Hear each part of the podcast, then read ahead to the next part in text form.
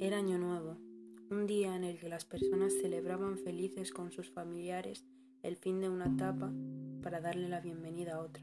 Lo que no me esperaba era que toda mi vida se convertiría en un infierno. Todo comenzó cuando Martín, mi padre, decidió desaparecer de nuestras vidas dejándome sola a cargo de mi enferma madre. Enfermedad que acabó con su vida, dejándome sola con la culpa de no haber podido conservar lo único que me quedaba.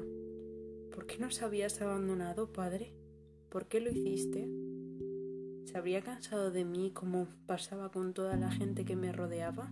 ¿Habría sido yo la culpable? Con miles de preguntas que me atormentaban, me fui a dormir a mi habitación, que ya no era la de antes.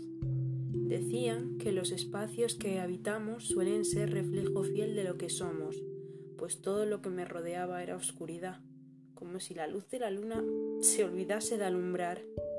Todo era un caos.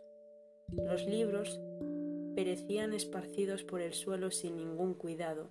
Hubo uno que llamó mi atención, el lado bueno de las cosas de Matwell. Qué irónico. ¿Existía el lado bueno de las cosas? Temblando, por las bajas temperaturas que anunciaban la llegada del invierno, me acurruqué cubriéndome con las mantas, intentando conciliar el sueño sin ningún, haciendo que mis nudillos sangrasen.